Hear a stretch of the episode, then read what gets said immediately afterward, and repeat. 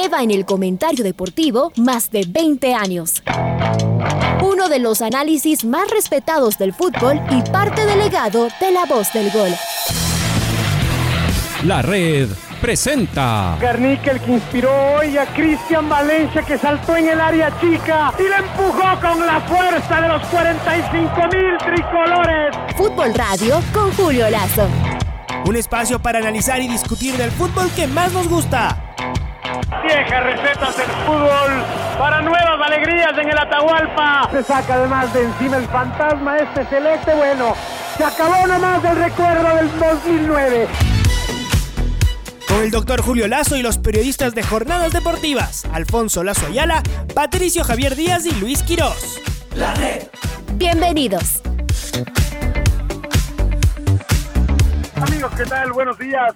Bueno, una bocanada de, aire fresco recibió la selección, no, no es que recibió, sino se lo ganó la selección ayer en, el, eh, en la Copa América, empatando con, uh, con Brasil, además haciendo un, uh, un buen... Uh, un buen partido, tanto desde lo futbolístico como, como también desde la, desde la actitud, ¿no? Eh, cómo le, le ha costado a, esta selección uh, el tema del, de conseguir resultados, el tema de, de, concretar en, en, puntos todo lo que insinúa en la cancha. Hay equipos, uh, hay equipos así, lo ideal es lo contrario, ¿no? Lo ideal es ser de esos equipos que, que consigue más de lo que, de lo que merece.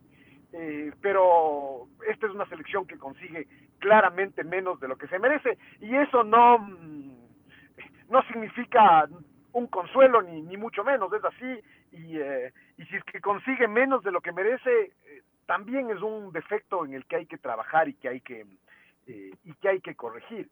entonces, fue, fue un partido donde eh, además se sabía que jugábamos contra Brasil, se sabía que, que jugábamos eh, también pendientes de lo que pase en el otro en el otro encuentro. Esto es así, eh, aquí juegan todos todos contra todos. el fútbol de selecciones tiene tiene algunas características especiales y es que mm, siempre se representa un país. Uno puede decir cuando cuando hay fútbol de cuando hay fútbol de clubes debería ser lo mismo, pero no necesariamente es así. En el, eh, en el fútbol de, de, clubes, sí uno puede tomarse mucho más light un, un, partido. Acá siempre se representa a un, a un país y de alguna forma eso era también garantía de que los peruanos iban a, a ir a hacer su, eh, su partido. Eh, pasaba otra cosa con el otro partido y es que y, todo esto comento a, a, partir de que de que se decía que Ecuador tenía tenía pocas pocas chances que iba a ser derrotado por Brasil y que Venezuela iba a ser el, clasificado, porque incluso si es que Ecuador perdía, Venezuela solo le hacía falta un punto. Y es que como quedó demostrado, los venezolanos en esta Copa América, con todos los problemas que, eh, tenían, con el equipo incompleto, sí, eh, una cosa era aguantar, eh, una cosa era venir de, atrás y, esperar como hicieron contra, contra Colombia y con, contra nosotros. El momento en que ya tenían que proponer ya era muy diferente y eso y eso terminó jugándoles en contra a los a los venezolanos. Pero pero la verdad es que Ecuador de alguna forma se ganó también su eh, su derecho por el partido que hizo contra, contra Brasil. Tal vez el sabor de boca hubiese sido muy distinto si es que, mm, si es que Ecuador clasificaba, eh, porque Venezuela perdió y Ecuador perdió. Igual es clasificarse, ¿no? Es decir, desde ese punto de vista las reglas de juego eran, eran esas. Por eso es que además había tanta tanta presión por clasificar, justamente porque se clasificaban cuatro de cinco y había esta sensación de fracaso de no, de no clasificarse.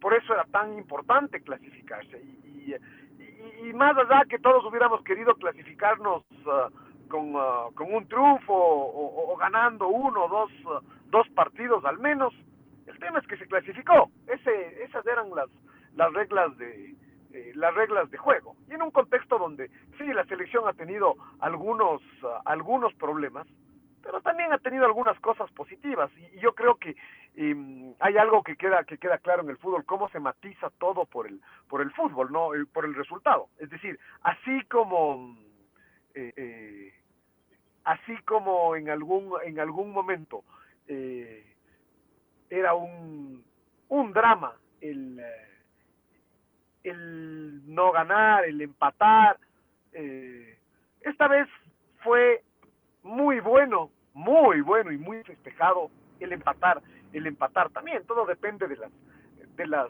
eh, de las circunstancias, ¿no? Y eso pasa siempre en el fútbol. empatar, por ejemplo, en un torneo de, de, ida y vuelta común y corriente, empatar de local es muy malo y empatar de visitante eh, puede ser muy bueno. Entonces, eh, lo, mismo lo mismo pasó pasó acá. Seguramente la verdad del fútbol está en, en, en la mitad que, no era tan malo los empates anteriores y tampoco fue tan bueno lo, lo de ayer. Nos dejamos llevar por la por la emocionalidad que el fútbol nos nos causa y eso y eso está bien. Por eso se dicen se dicen cosas como las que como las que se dicen eh, cuando cuando las cosas no no salen bien. Y seguramente se festeja también cuando las cosas eh, eh, sí como como ayer. Entonces me parece que además yo creo que lo más positivo de la clasificación es que eh, ya se puede analizar con un poco más de balance, con un poco más de, de equilibrio lo que lo que pasa con la selección y las cosas buenas y las cosas uh, las cosas malas uh, eh, también que era lo que decíamos en los días anteriores. Las cosas buenas quedaban tan opacadas por el por el resultado negativo y por la y, por la posibilidad de ser eliminado, que seguramente ni siquiera se iba a poder construir a partir de las cosas buenas y el equipo iba a quedar muy afectado para lo que para lo que venga. En cambio ahora ya ya hay un poco más de equilibrio para para ver las cosas uh, las cosas buenas de la eh, de la selección eh, para para pensar que, que, hay de dónde de dónde construir también hay cosas que hay que eh, que hay que cambiar, que hay que que hay que corregir. El técnico siempre siempre tan tan elocuente, el técnico de la de la selección, esa elocuencia que nos gustaba tanto cuando cuando ganábamos y que y que claro, cuando perdemos ya nos parece un poco más de un poco más de beso y un técnico que, que seguramente toma toma decisiones porque para eso está un técnico.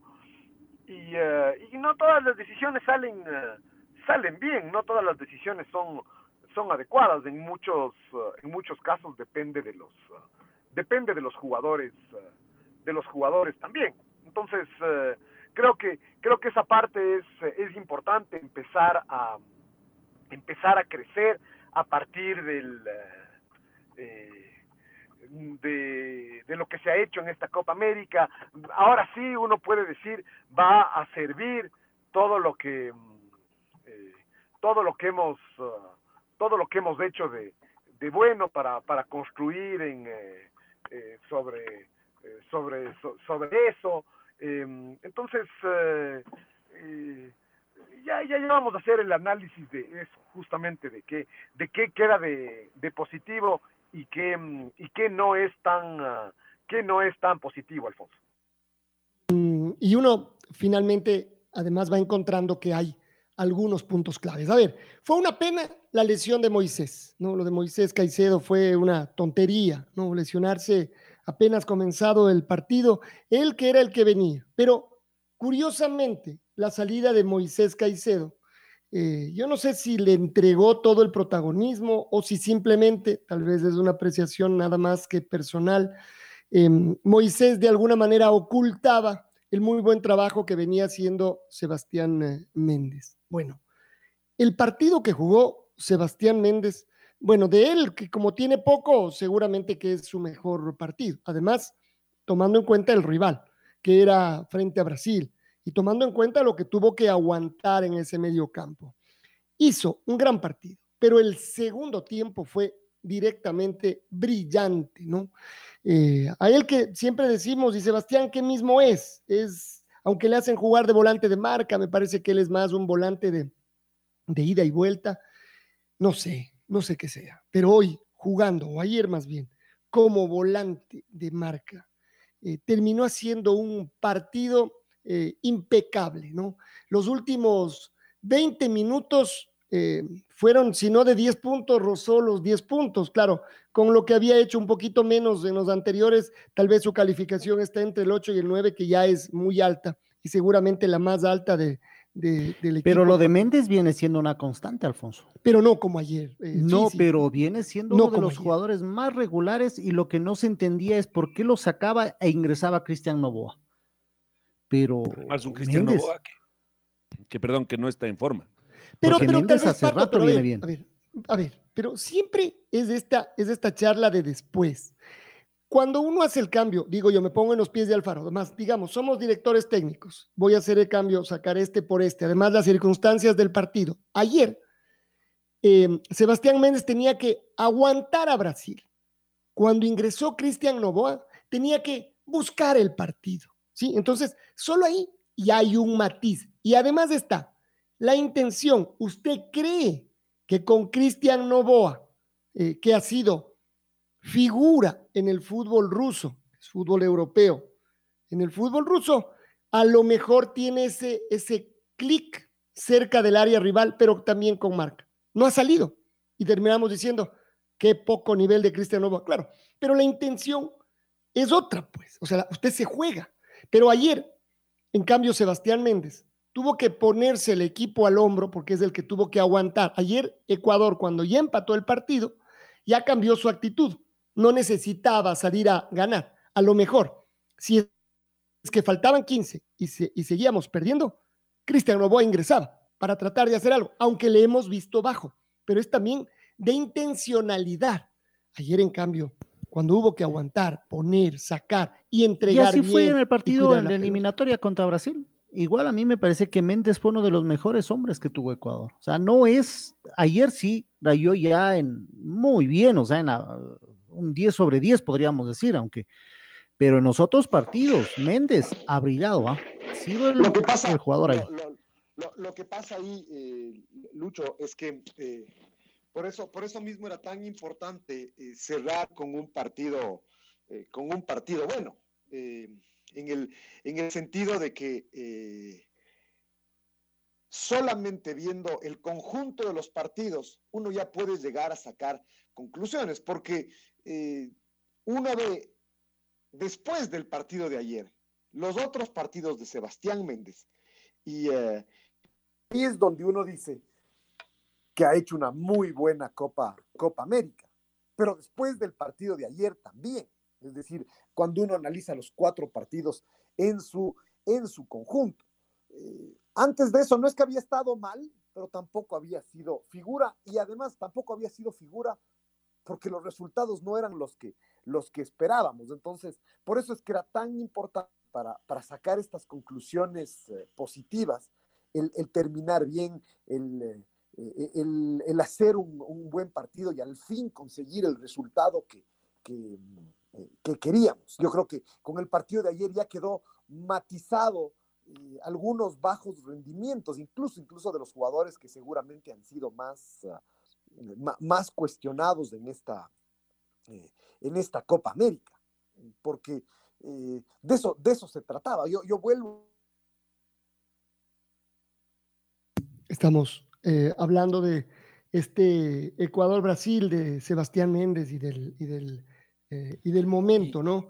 Y tanto así, Alfonso, lo que dice Julio, que me parece que ya hay alguna que otra certeza y algunos indicios de por dónde tener que ir. O sea, no, no, me refiero a certezas exactamente, pero sí de jugadores que uno podría pensar que deberían seguir siendo titulares. Por ejemplo, eh, Pervis Estupiñán es un indicio, no es una certeza. Otro indicio que se dio ayer es la presencia de Diego Palacios. Ayer me, me gustó. gustó ese tándem por ahí, Pato, muy, muy seguro lo que hizo con Pervis y Palacios y con las postas necesarias, es decir, los relevos necesarios. Mm. Parece que fue sí, inteligente los dos. Y cómo terminó con, eh, con Angelo y Pineida, me parece que también se la jugó y lo, le salió muy bien. Eh, después en el centro de la saga, seguramente Arboleda va a seguir siendo titular. Y un indicio, no sé si decir hasta certeza, es la de Piero Incapié, que de todas maneras, por ejemplo, en el gol, da la impresión de que Eh, ah, bueno, solamente al, no saltar, sí, pero Pierre Incapié está adelante. Claro, pero me parece que el que le está marcando al que cabecea es Robert Arboleda. O sea, mírale, porque más bien Incapié se regresa a ver y dice, hey, ¿quién estaba con él? Y usted, cuando ve la imagen abierta, me parece que es Robert el que venía con él y a él le gana. Entonces, bueno, esa es la marca, lo que usted no puede perder. Y claro, además usted puede acertar todo el partido, en un centro le cabecean, le hacen el gol y le ganan y no ha servido de nada. aquí, aquí cabe una información nada más, compañeros, que es de que, se origina en Brasil, que hoy le hacen una resonancia a Moisés Caicedo y ver qué tan grave es tu lesión. Caso contrario, em, Carlos Grueso estaría viajando a Brasil ya está superado su problema de COVID, su contagio, y él podría ser inscrito para esta etapa. Además que tienen toda la semana, ¿no? Es decir, jugamos el sábado con el, con el ganador del otro grupo, así que bueno, hay toda una semana. Qué pena, es una pena lo de Moisés. Sí, sin duda. Entonces volvemos a las, a las de, todas maneras, a mí me gusta mucho Robert Arboleda, me sigue gustando. Sí, a mí también, a mí también. realmente. El tema es que Alfonso, si usted se fija, más allá de rendimientos individuales aceptables y buenos a veces, tenemos este, mm, este desarreglo en defensa que nos ha permitido recibir algunos goles, y creo yo, evitables. Los dos goles con Venezuela, los dos son goles que podrían o que debieron haberse evitado. Por la forma en la que, en la que se construyen las jugadas y cómo los, los, cabezazos en el área son, ah, creo yo, em, no sé si decir evitables al 100%, pero, pero sí, sí, sí, en un buen porcentaje sí. El uno, cómo se le ganan, o sea, cómo pierde la marca Jason Méndez y entra a cabecear solito. Y el otro, un pelotazo en mitad de cancha y, otra vez marca perdida. Con Perú lo que nos pasó, uno de los goles con Perú otra vez con el equipo a contrapié. Eh, ayer otro cabezazo en el área. Entonces, a pesar de que ha habido buenos rendimientos individuales, tengo esta sensación de que la selección todavía no logra eh, consolidarse en los movimientos de equipo. Yo creo que esta es la defensa que quiero utilizar. Muy, muy poco ha cambiado. Yo creo que la defensa la tiene lista ya el profe. Más trabajo, sí, y, da indicios de que esta será la defensa, Pato. No sé si lo de Palacios se mantenga, pero la defensa por lo menos o sería Pervis o Palacios, pero esa no la ha cambiado para nada el resto. Una de las cosas que creo que también debemos tratar de ponernos de acuerdo es que nada de esto va a funcionar a mil por hora. Nada va a funcionar con un chasquido de dedos. ¿sí? Esta es una selección que se está rehaciendo. No pensemos que esta es la selección que ya se rehizo en noviembre, cuando ganamos los partidos, en octubre y en noviembre. Esta es una selección que ahí recién empezó a formarse, que cayó de pie, pero después ya nos hemos tropezado, porque se está formando. Entonces, no creo que haya certezas, pero creo que vamos encontrando y va encontrando el camino, incluso en los que no nos gustan tanto porque no es que va a aparecer otro y en un partido ya la hizo bien, ya es titular indiscutido.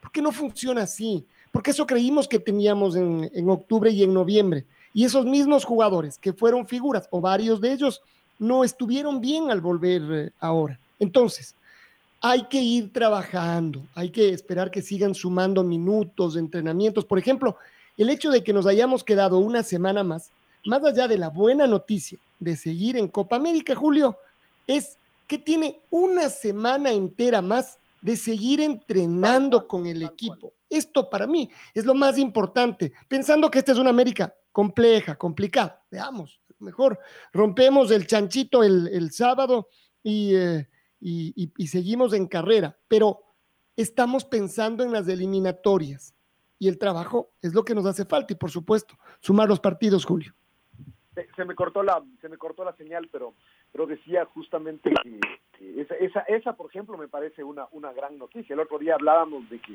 de que finalmente esa semana que el equipo, que el equipo trabajó entre el partido con, con, Colombia y el partido con Venezuela fue muy buena y que esa semana no la iba a ah, bueno, resulta que ya, que ya la tiene, ¿no? Eh, va, va a volver a, a, a tenerla. Yo, yo lo que decía es que este, este equipo, eh, que es un equipo muy joven, eh, muy joven en promedio de edad y tiene este desequilibrio, em, e, e, este desequilibrio grave de que, de que no hay estos jugadores que vienen de la eliminatoria, de la eliminatoria pasada, jugadores eh, que serían los que están en la madurez de su, de, su carrera, pero todavía no son veteranos, ¿no? Es decir, con, los que no se corre el riesgo de que, eh, de, que se lesionen o, no están bien físicamente. Eh, esos jugadores no, no tienen esta selección, es decir, hay, hay varios nombres que, uno puede recordar y uno dice, estos jugadores, eh, si hubieran seguido un proceso normal, si el proceso incluso de, anterior hubiera sido normal, y si es que ellos hubieran hecho bien las cosas en sus, en sus carreras, serían hoy los puntales de esta selección. Yo doy ahí dos, uh, eh, dos o tres eh, nombres y un poco uno uno por línea, ¿no? Me refiero a, por ejemplo, a Arturo Mina en la en la en la defensa, a, Jefferson Orejuela, tal vez, yo creo que es el nombre más significativo y tal vez Miller Miller Bolaños en, ataque, jugadores que hoy están en la madurez, que no son veteranos, que jugaron mucho en la eliminatoria pasada y que hoy bajo ningún punto de vista alguien piensa en traerlos a la selección porque no tienen el porque no tienen el nivel. Pero sobre esa base y estoy ejemplificando no no no digo que este es el que tiene que, jugar pero estoy ejemplificando de estos jugadores que, estuvieron en la eliminatoria pasada y, que no son veteranos como Cristian Novoa como Emer Valencia como como Alexander como Alexander Domínguez. Esta esta selección de jóvenes tuvo una dio una muestra de, carácter además en esta en esta Copa América. Yo creo que eso es, es muy importante porque la selección algo que le solía pasar a veces al equipo ecuatoriano es que perdía a veces sin pena ni gloria y sin eh, y, sin luchar y un equipo muy frío.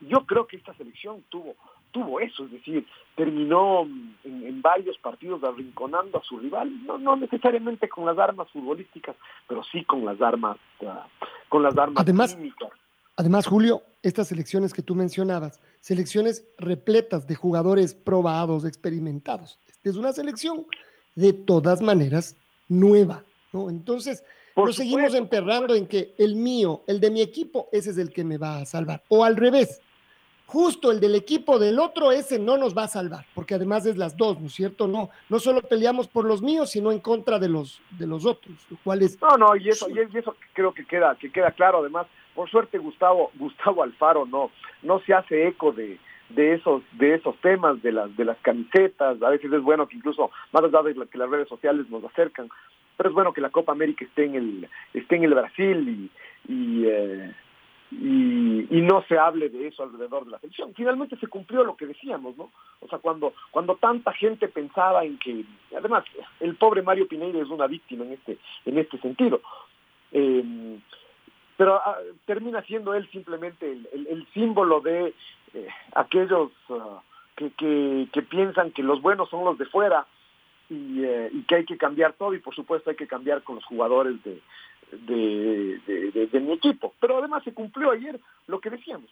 El, em, si es que iba a ser sustituido en algún momento Pervis Estupiñán, la primera opción era Diego Palacios, era, era lógico desde el punto de vista del proceso, ¿no? Que, y, además mm, terminó saliéndole muy bien ayer esa, esa figura que fue parecida a la figura que usó en, en La Paz, que es una forma de, de protegerlo a, a Pervis Estupiñán ponerle otro otro lateral ahí. Nunca nunca quedó claro quién era el lateral y quién era um, el volante. Eh, tal vez en la mayor parte del partido el, volante fue fue Diego Palacios justamente. Y, uno dice, en el otro costado algún rato podría hacer lo mismo. Ahí sí con Mario con Mario eh, Pineida para protegerlo, Ángelo Preciado, que, que es donde más problemas tenemos para que para que Ángelo cuide sus uh, cuide sus espaldas. Pero la primera que, que ya estaba en la cancha Pineira, igual le ganaron las, las, de espaldas. Entonces, eh, son, son alternativas que tiene el, equipo. Yo, yo sí mm, destaco esto de, los, de la juventud del equipo, del carácter que, que tiene y de que es un equipo en, formación. Y a partir de que recibimos aire, de que clasificamos, de que tenemos una alegría, ya es más fácil eh, construir, ¿no? Ya no, ya no es tanto en, en, este ambiente tan negativo que se empezó a generar alrededor de la, de la selección. Yo creo que eso es del, eso es lo mejor del, eh, lo mejor del, del partido del partido de ayer. Después, claro, Sebastián Méndez seguramente es el que destaca nítidamente, además de empezó a destacar más nítidamente eso en la parte final del, en la parte final del, del partido, pero, pero junto a él lo decía lo decía el técnico Alfaro, ¿no?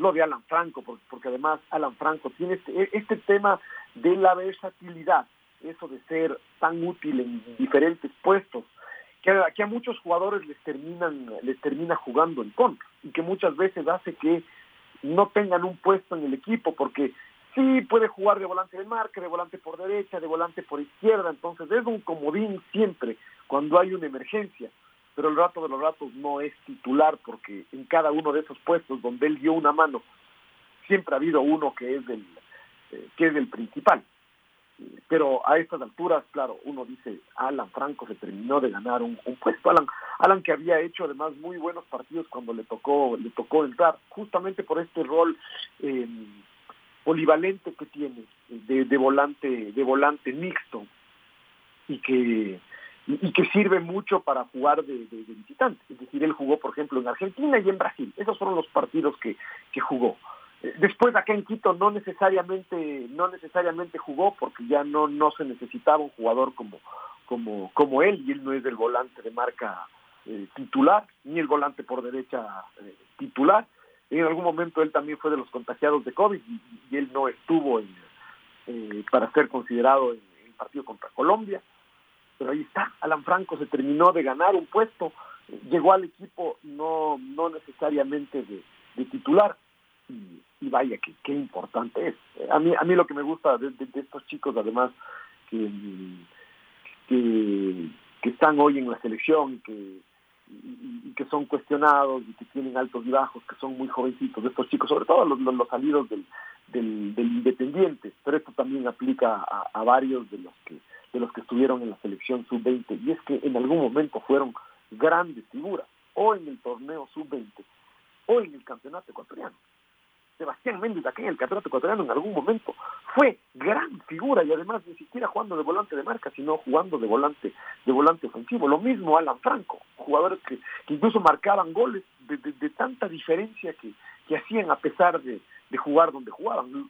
Aplica lo mismo para, para Ángelo eh, Ángelo Preciado, aplica lo mismo para Diego, para Diego eh, Palacios, incluso más atrás en el tiempo con, um, con Ayrton, con Ayrton Preciado. Eh, que, yo creo que es un jugador que la selección ha rescatado. Por ejemplo, hay una gran diferencia entre dos jugadores que la selección rescató, dos jugadores que ya tenían un recorrido, que no estuvieron en el en los partidos del año pasado, que uno decía pueden llegar a sumar en la selección.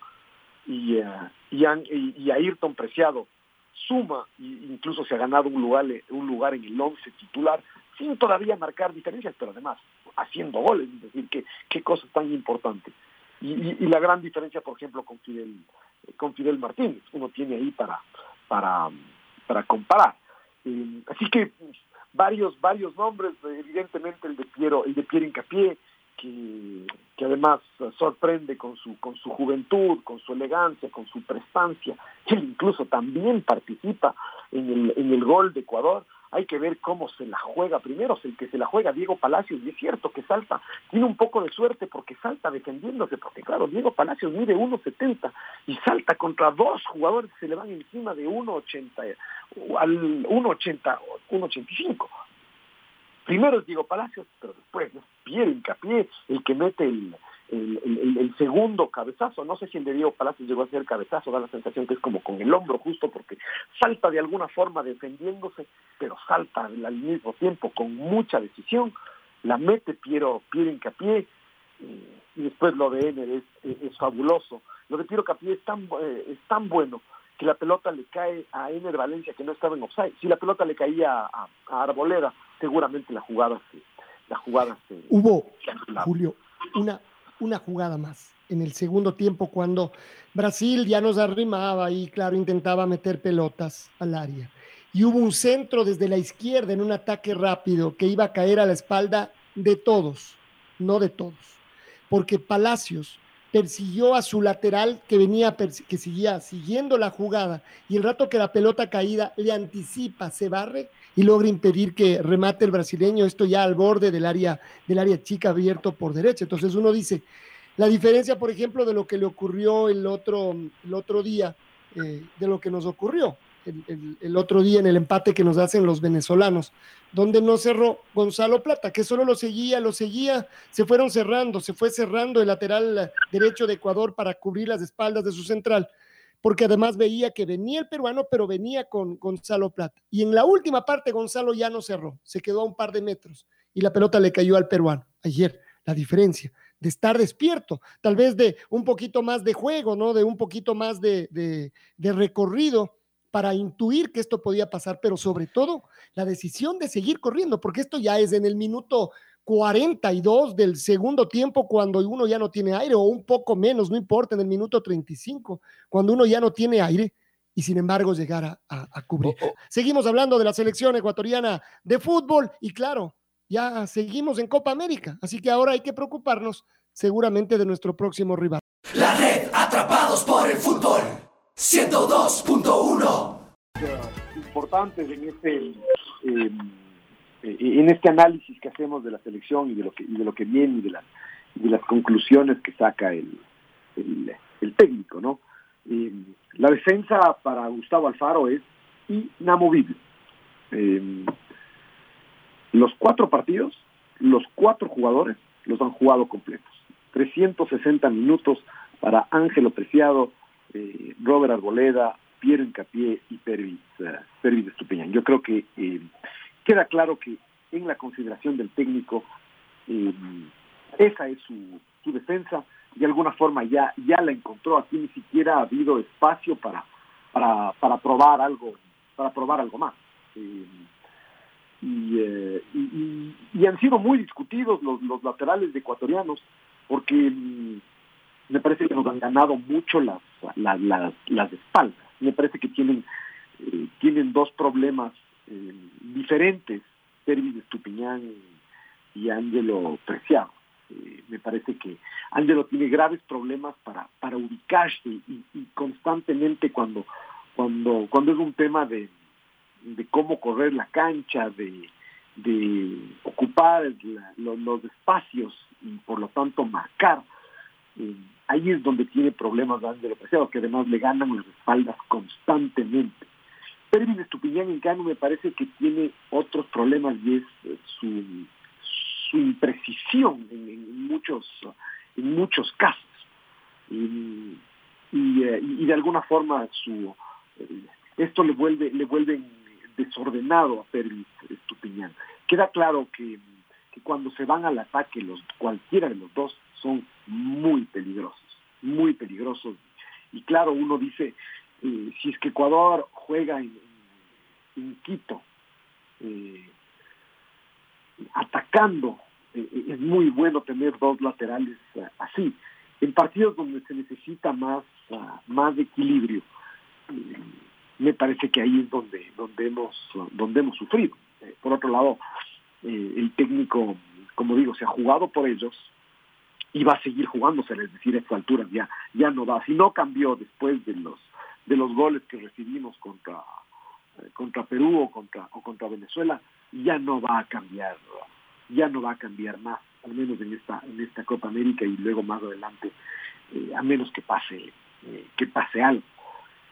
Entonces, eh, que queda claro que, encontró en, Piero Uncapié un, eh, el nivel superior a, Arriaga. A mí Arriaga no me desagrada. Me parece que además había tenido mala suerte, que justo además Arriaga hacía buenos partidos, pero justo cuando se equivocaba, sus equivocaciones nos costaban, eh, nos costaban carísimo. Pero a mí Arriaga me parece que no había hecho malos, malos partidos.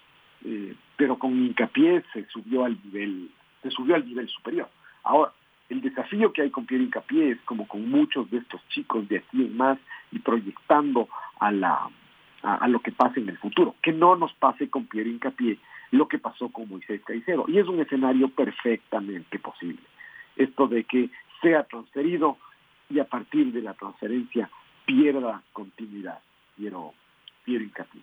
Ese es un, es un desafío, que ya es un desafío para los dos laterales, y eso que los laterales han jugado ¿no? Es decir, uno, uno ve los, los, números de, de Pervis en, el, en España y de Ángelo Preciado en, en Bélgica, y uno dice, mal que bien en el semestre han jugado. Tal vez en los dos casos eh, mm, jugaron más al principio del, del, semestre y justo en la parte final no jugaron, pero, pero yo creo que el caso de ellos es muy distinto al caso de Moisés Caicedo, que no jugó nada, o el de Gonzalo Plata, que prácticamente no, no jugó nada.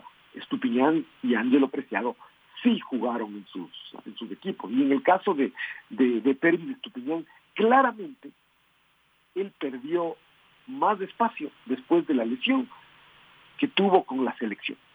Entonces yo, yo, yo decía en un principio, eh, con Pervis eh, de alguna forma la, selección tiene que ser recíproca y, eh, darle esa esa esa continuidad. Y, yo creo que Pervis ha jugado no necesariamente por darle continuidad, sino porque realmente el, técnico piensa que es la que es la mejor que es la mejor opción. Entonces, eso con los defensas donde Robert Arboleda mm, tal vez en algún momento Robert Arboleda le, ha faltado sobresalir y, y, aparecer como el gran líder de la de la defensa pero me parece que en términos generales lo de Robert Arboleda es muy sólido, muy eh, muy parejito, ¿no?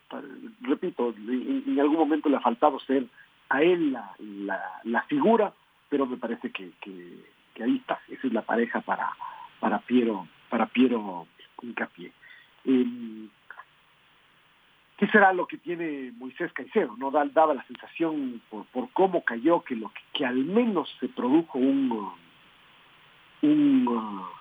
una distensión de, ligamentos por, cómo por cómo cayó, eh, que, no sea nada nada nada más grave. Igual me parece que será difícil que pueda jugar el próximo sábado. Eh, es una pena con Moisés que en cambio a él le ha costado mucho más. Y le ha costado más porque porque el rol que él tiene es diferente. Es decir, no no no no quiero minimizar bajo ningún punto de vista lo eh, lo bueno que, ha hecho todo lo bueno que ha hecho Sebastián Méndez.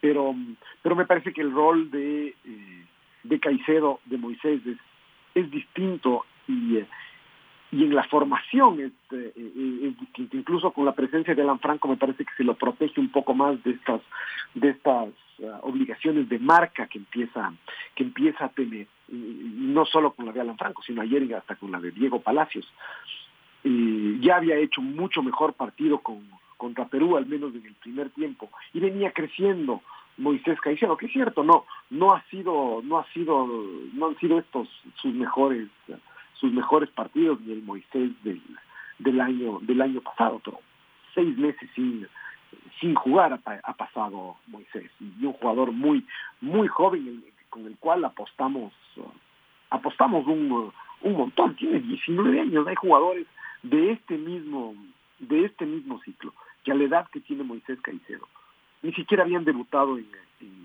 en, primera, ni siquiera eran, eran, eran relevantes. Uno, uno puede hablar de, de del mismo Ener Valencia, de, de Ángel, de Ángel Mena, de Robert Arboleda. No, a esa, a esa edad, ellos no eran no eran importantes ni en sus equipos, en algunos casos, repito, no habían ni siquiera debutado en la selección.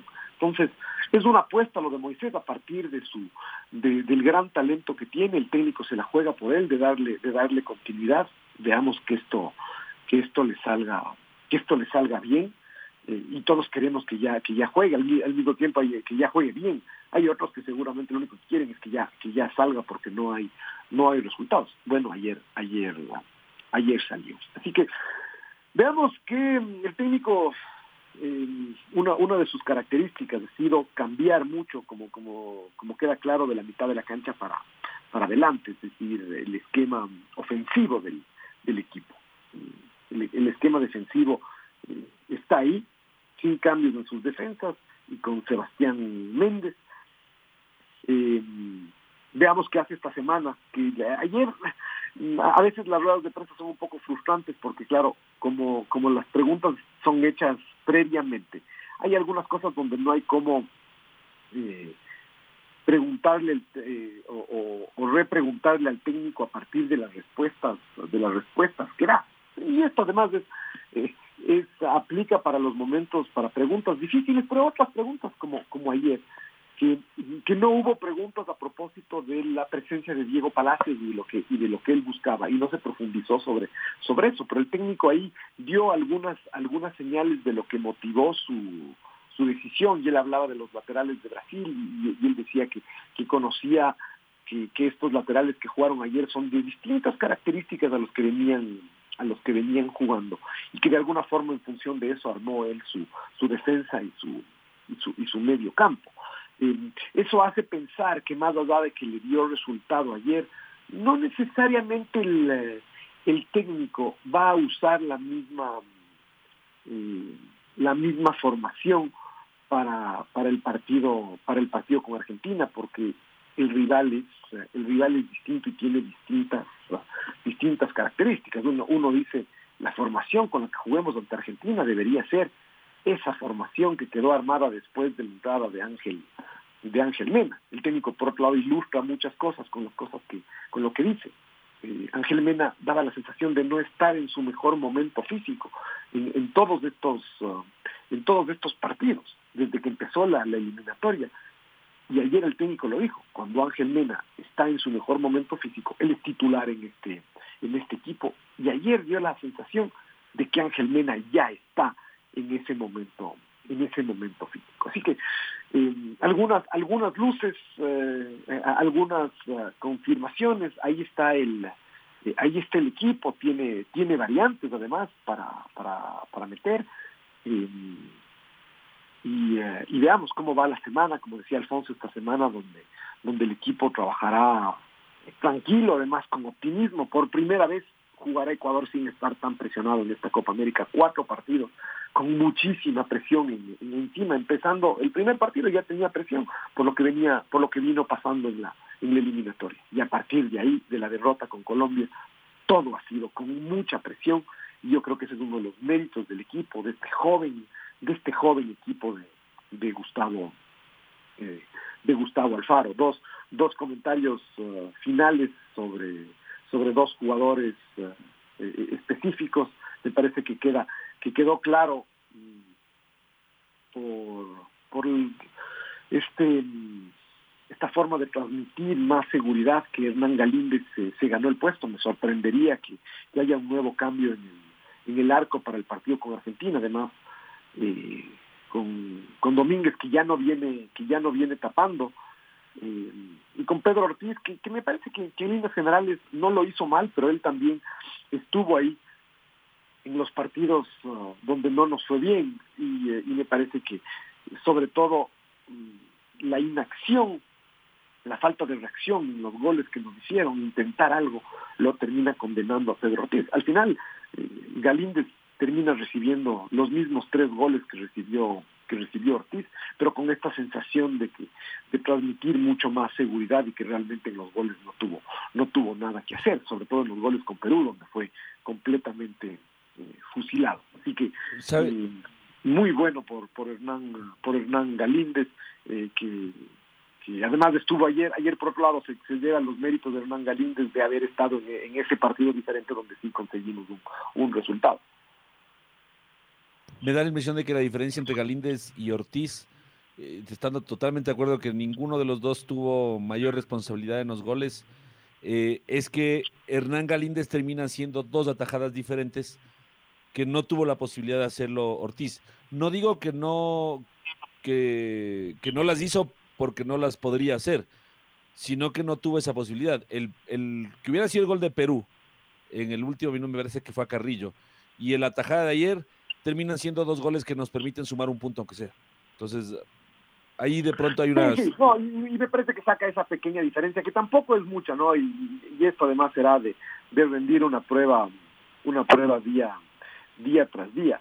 Em, y el otro jugador al que me, a lo que me quiero referir es a Leonardo, a Leonardo Campana, que, que realmente queda claro que está muy alto en la consideración del técnico.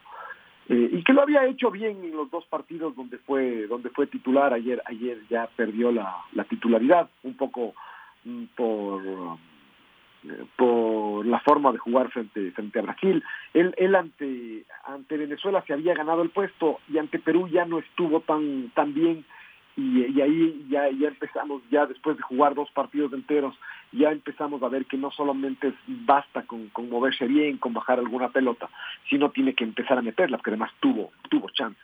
Ayer, en cambio, lo que le, lo que le pasó al entrar en esos últimos 10 minutos es que se mostró, no sé si entre entre lento y falto de decisión.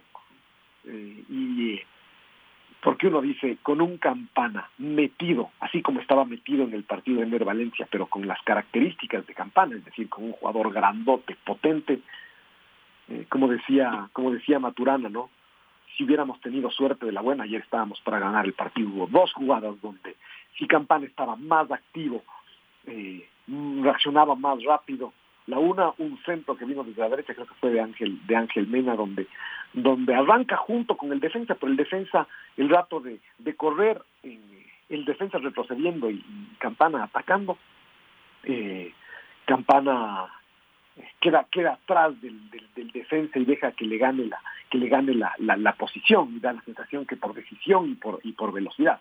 Y la otra en la mitad de la cancha recibe una pelota que, que tenía que darse la vuelta rápido y tocar en, profundidad para, para Gonzalo Plata. No era fácil la maniobra, pero hasta que Campana se dé la vuelta, pasó un mundo y ya finalmente no pudo, no pudo maniobrar. Uno, uno dice, tal vez el partido de ayer pedía que el que, entre sea Michael, Michael Estrada justamente por esas, por esas características. Eh, mientras no haya gol, no, no, no, no estará, no estaremos satisfechos con lo que hace eh, Leonardo Campana, que de todas formas creo que ha tenido una, una, una buena Copa América en general, es decir, pasó a ser uh, un jugador que, del, que discutíamos aquí con, con, con, Luis y por qué es convocado, es decir, de los jugadores que eran discutidos, que ni siquiera debería estar en la convocatoria, a un jugador que terminó siendo importante para, para, para jugar. Y es un jugador de esto, es plenamente de este proceso plenamente identificado este proceso. Gonzalo Plata, Campana, son, bueno, salvo Moisés Caicedo, son los pollitos del, del grupo, ¿no? Porque ya Sebastián Méndez, incluso, aunque también es muy joven, está un poquito más adelante en edad, igual que Pervis Estupiñán. claro, pero digamos que estos son los, los jugadores de la, además de la, de la selección de Célico, ¿no? Eh, Gonzalo Plata, Leonardo Campana, ayer se sumó eh, Diego Diego Palacios, que también es de ese, de ese, eh, de ese equipo. Obviamente hay los que incluso son más jóvenes, ¿no? Los de la selección, los de la generación más joven que esa, que es la de Moisés Caicedo y la de Piero y la de Piero Incapié. Muchos jugadores jóvenes. Y la que es un poquito mayor, la de Pervis Estupiñán y Sebastián Méndez.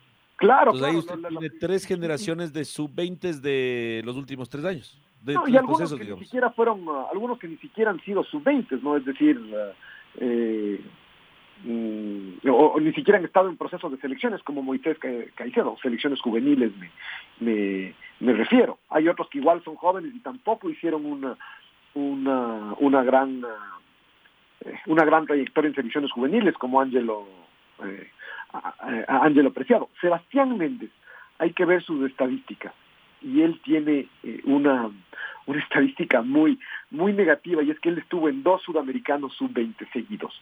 Además, de, esto es poco común y, y, significa que en el uno estuvo muy jovencito.